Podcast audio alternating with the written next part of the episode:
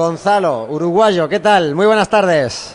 Abierto, ahora sí. Buenas tardes, buenas tardes. Muy bien, contento aquí de compartir un momento para, para, para hablar mucho de fútbol. Y bueno, y sobre todo... Eh, hablar mucho y, jugar poco, ¿eh? no, no, por ti, pero por algunos, ¿eh? No, pero estos momentos son, son bienvenidos, ¿no? Se, se tendrían que repetir mucho más asiduamente. Eh, unen, estos momentos unen mucho y de hecho, bueno, estamos aquí en el palco de la Rosaleda conversando de fútbol, pasando un muy buen momento y de eso se trata. Sí, señor. No sé si los Forever soléis jugar en el césped de la Rosaleda o si hacía mucho tiempo que Gonzalo de los Santos no jugaba un partido de corto en el césped de Martiricos. Mira, hace tres semanas atrás tuvimos un beneficio eh, con unos veteranos del Baracaldo en, el, anexo de la Rosaleda que está de manera espectacular. No tiene nada que ver al anexo aquel de la época de Peiró, ¿no? No, no. Con las líneas. Es, una extensión de la Rosaleda pasándola para atrás, pero es espectacular, es un, una belleza. Es lo, lo, que el mismo césped que tiene la Rosaleda hoy en día. Entonces en la Rosaleda hacía tiempos que no. No, no, no. Yo desde hoy estaba hablando con un colega tuyo. Digo, la última vez que pisé, pisé la Rosaleda como jugador fue con la camiseta del Atlético de Madrid. Madre mía. estamos hablando en el, 2004. 2004. Málaga Atlético Madrid. Porque con el Mallorca no jugué y con el Hércules tampoco. O sea, vine a la Rosaleda con el Valencia, que jugué dos o tres veces, eh, una de ellas cuando dimos la vuelta a 20, el, título de Liga, y, con el Atlético Madrid la otra. Pues sí, señor, y bonito volver a, estar aquí. ¿Tú has metido tu penalti? ¿Eh? Sí, bueno, sí. Teníamos buen arquero, ¿eh? La verdad lo felicité, lo felicité, porque tenía buenos movimientos. Pero los penaltis no fue lo, mejor, de lo mejor fue en el partido. Sí, porque rectificó las salidas por arriba. Sí, tuvo cuatro o cinco paradas fundamentales. Ah, sí, señor. sí, de imaginación de vuestras.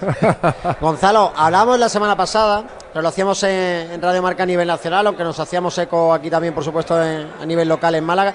Me comentabas que, que estabas muy sorprendido ¿no? por la repercusión que habían tenido tus palabras eh, en Radio Marca Málaga, que te había llamado mucha gente, pero es que tuviste un discurso que yo creo que, era un poco el discurso que necesitaba escuchar el, malaguista, porque el año ha sido muy duro, el año ha sido terriblemente duro para el aficionado.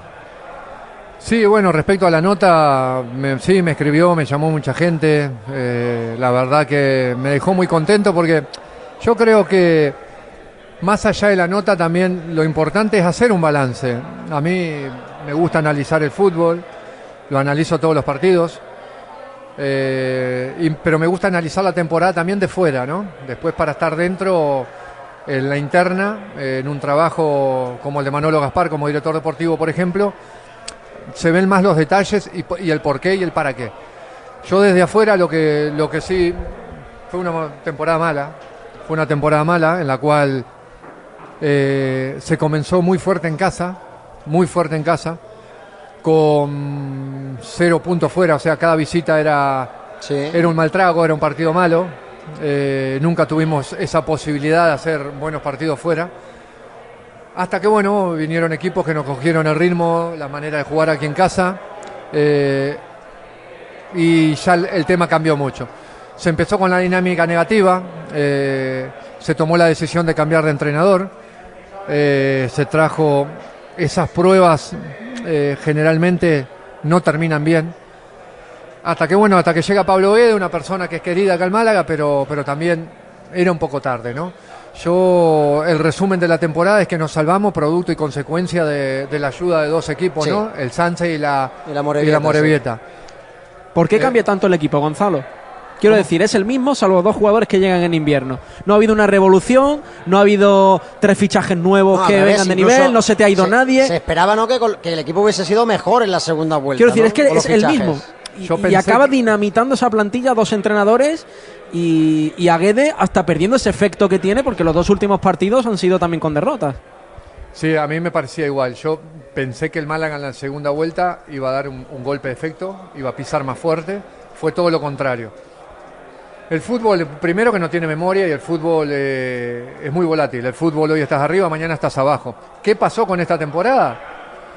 Es que esos problemas que pensamos que son menores, los de vestuario, eh, todo lo que podía salir en prensa, el manejo del vestuario, eso va trascendiendo.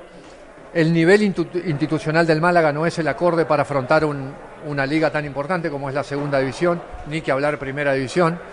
Este, todos sabemos que todos sabemos que lo institucional llega al vestuario. Entonces los futbolistas lo presienten, lo sienten, eh, están nerviosos, ansiosos. Hay futbolistas, el 80% de la plantilla, el 70% de la plantilla está préstamo, está cedida. Pero es que 13 jugadores se van a quedar a día de hoy con contrato. Otra cosa lo, que pasa. Que, en una situación de crisis eh, haya un administrador judicial a que haya, voy a poner el ejemplo del presidente que había cuando, tú estabas en el club, por no decir, o sea, no tiene por qué ser este el, presidente ejemplar de todo, sino por decir una persona que, estaba, que baja un puche y, voy a decirlo así, y, se cague en todo lo cagable, ¿no? Para poner un poco de orden en el momento de, desacierto, de, despiste, de, que las cosas no estén saliendo, que puede pasar durante todo un año. Hay momentos de altibajos y en esos momentos donde los directivos tienen que calmar, trasladar esa calma de, la zona noble al césped, porque si no, se ha visto lo que pasa. Totalmente de acuerdo. Este, urge, urge en el Málaga una, una reestructura, pero, pero no una reestructura para sacar lo que hay, sino para sumar a lo que hay. ¿Por qué? Porque en el Málaga urge un director general un presidente. Nosotros estamos de acuerdo que para competir en segunda división, en primera división necesitas o un presidente, un director general con un consejo de administración que baje la línea a aquellos cargos remunerados que, tiene el club.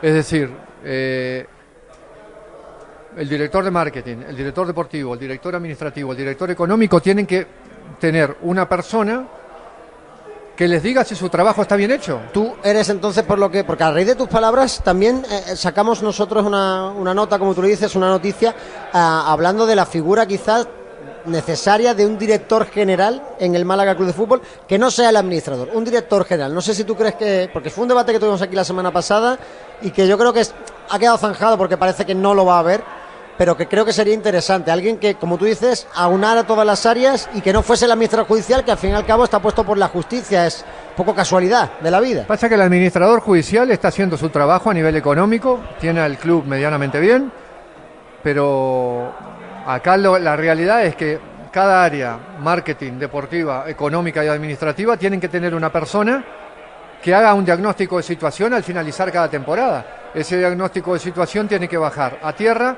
y decir los pros, los contras, qué pasó, por qué, para qué. Entonces, en función de eso, el club va a estar más prolijo, va a estar... Mm, con otras sensaciones, porque si no hay mucha libertad de trabajo, y la libertad de trabajo cuando trabajas en zona de confort no le beneficia a nadie. es interesante esta... no, no, ese para mí sería el escenario ideal, pero lo que yo creo que necesita primero este equipo es propiedad. Un propietario. Y después ahí ya hay reestructura. Porque ahora el administrador judicial, si él elige un director general, ¿cómo lo va a elegir? Si no conoce el fútbol. ¿Quién lo va a poner? Porque ahora están en litigio dos empresas para ver quién es el propietario del club, pero a lo mejor a ambas partes no le gusta el nuevo director general y se puede extralimitar en sus funciones por designar un director general que creen que puede ser beneficioso. es que esto es muy complicado y muy complejo. la, es todo un tema. El, hecho de que el club esté intervenido judicialmente, que esté que tenga un aspecto judicial detrás y no se acelere en el tiempo, es contraproducente en todos los sentidos. ¿Por qué? Porque se va a seguir trabajando de la, de la misma manera, no se va a decir lo que está bien y lo que está mal, no se le va a hacer saber al, al, aficionado qué está bien y qué está mal. Esa es la clave. Y realmente el Málaga es un club de los aficionados, el que paga su abono. ¿Qué es lo que hay que hacer en estos momentos? Tratar de acelerar, si se puede, la gestión judicial. Que es imposible, no lo sé. Hay un administrador judicial que conoce a una jueza, que se le pregunte a la jueza si se pueden acelerar las gestiones, cuál es el próximo paso, porque si no los inversores, los 6, 7 grupos inversores que hay, nunca van a caer en un club con tanta incertidumbre como el Málaga. Claro, sí, entonces, ahora... entonces siempre hay un rechazo, tanto institucional como deportivo, para entrar en el Málaga. No, no, es sencillo, el tema no es sencillo, pero sí es verdad que hay que salir de esto. Hemos visto ahora eh, que, por ejemplo, Red Dead Capitals, que iba a entrar eh, o tenía pensamiento de invertir en el Málaga, acabó comprando el Milan. Y perdona, Jorge, millones última, de euros. Última hora, eh, Anil Murci deja de ser presidente y empleado del Valencia. Bueno, deja de ser el presidente del Valencia. Es decir, que también hay lío ahora mismo. Pero no, pero no propietario, ¿no? De momento sabía, Han, nombrado director general a Sean Bay, que también está por ahí, pero. En fin, que No sabía porque eh, Peter, Peter Lim lo llamó la última semana urgente, después de una manifestación en el último partido local del Valencia y, lo, y, bueno, todos los medios de prensa era un secreto a voces que, no iba a seguir como presidente. hablando de, lo deportivo, volviendo a lo deportivo, Gonzalo, porque es verdad que lo extradeportivo está ahí y creo que no está en manos de, ninguno de los que estamos aquí, ni siquiera incluso en manos de, los que están ahora mismo en el club, sino que como tú bien apuntabas, está en manos de, la justicia, de los juzgados. Volviendo a lo, a lo deportivo, tiene Manolo Gaspar y tiene Pablo Guede, tienen los dos un reto mayúsculo que es prácticamente, yo me atrevería a decir que reconstruir eh, el Málaga Club de Fútbol en lo deportivo, ¿eh? prácticamente desde los cimientos, porque entre los jugadores que estaban cedidos, los que no han rendido, los que acaban contrato, eh, prácticamente podemos hablar de que a lo mejor 5, 6, 7 son los válidos. No sé si estuviese en la mano de Gonzalo de los Santos, armaría una revolución y, y prácticamente irían a la calle todos. A ver, lo primero que hay que hacer, que, me imagino ya lo estarán haciendo, es una reunión entre administrador judicial, director deportivo, entrenador, hacer un diagnóstico de situación. ¿Dónde estoy parado? ¿A dónde quiero apuntar? ¿Cuál es mi objetivo la temporada que viene? Ahí hacerlo, participar al entrenador. ¿Qué sistema es el tuyo? ¿Cuál es tu segundo sistema? ¿Tu sistema es 4-3-3, 4-4-2, 4-2-3-1? Bueno, estos son los futbolistas que voy a necesitar para esos sistemas. Me urge un lateral, me urge un central, me urge un delantero, un mediocentro, un portero. Perfecto. El director deportivo le plantea plan A, plan B y plan C al, entrenador y el entrenador tiene que elegir de ese plan A, plan B y plan C qué jugador le seduce más para su objetivo. Para su fútbol. Para su fútbol. Ahora, eso desde hoy. El verano va a ser larguísimo, va a ser muy largo pero no hay mal que por Dios no venga. Yo siempre digo que el error es el mejor profesor. A, Manolo Gaspar esta temporada le, vino como anillo al dedo porque ha aprendido. Eh, ha aprendido muchísimo y sobre todo, mm, yo lo, decía el otro día, saber rodearse. Manolo es una persona que es malagueño, pero solo el hecho de ser malagueño no no alcanza en el fútbol profesional. Porque malagueños hay muchos.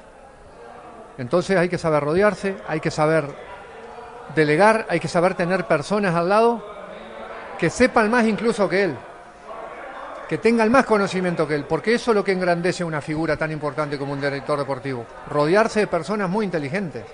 Entonces, a partir de ahí, cuando vos te rodeas de personas muy inteligentes, hay que ver si se puede también. Porque yo lo estoy hablando de afuera y quizá el presupuesto del Málaga no, no, no es acorde. Sí, pero alrededor de 7 millones de euros hay para armar un buen equipo en segunda. El Mallorca, con menos cantidad, por ejemplo, logró el ascenso a, primera división. Sí, sí, sí. A ver, se han dado casos de ascender. El Mallorca ascendió de segunda B a segunda, de segunda a primera. Después bajó y volvió a ascender. Gonzalo, yo no sé si tú has hablado con, con, Pablo, con Manolo en estos días, como amigo en común que, que eres de, mucha gente en el Málaga y cómo los has visto ante esta empresa que estamos comentando que tienen por delante. No, no, no. A Pablo desde que llegó no lo vi. Lo vi en un partido que tuvimos ahí en el anexo contra esto, con los veteranos. Me saludó de arriba, pero no, no, he, no he mantenido contacto con él. A Manolo en ese partido también jugamos juntos, pero no he estado con él.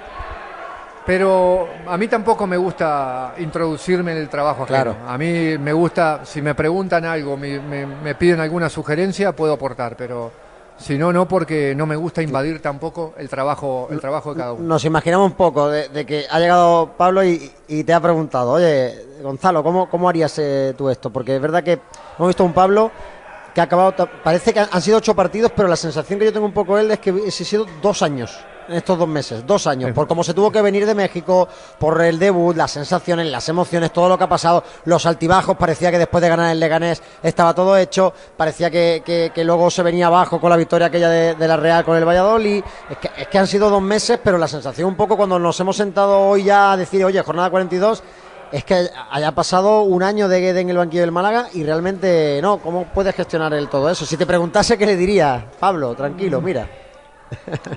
Yo lo que le puedo decir es que, que confíe en, lo que él puede dar y que no, y que no se calle la boca, que, que, pida el futbolista que sea necesario para su estilo de juego. Si se puede, se puede, y si no se puede, se lo, van a, se lo dirán. Pero si no podés empezar mal, podés empezar mal. El fútbol no tiene memoria. Pablo es muy querido aquí, terminó con esas dos derrotas, la gente ya está cuestionando un poco. El fútbol no tiene memoria.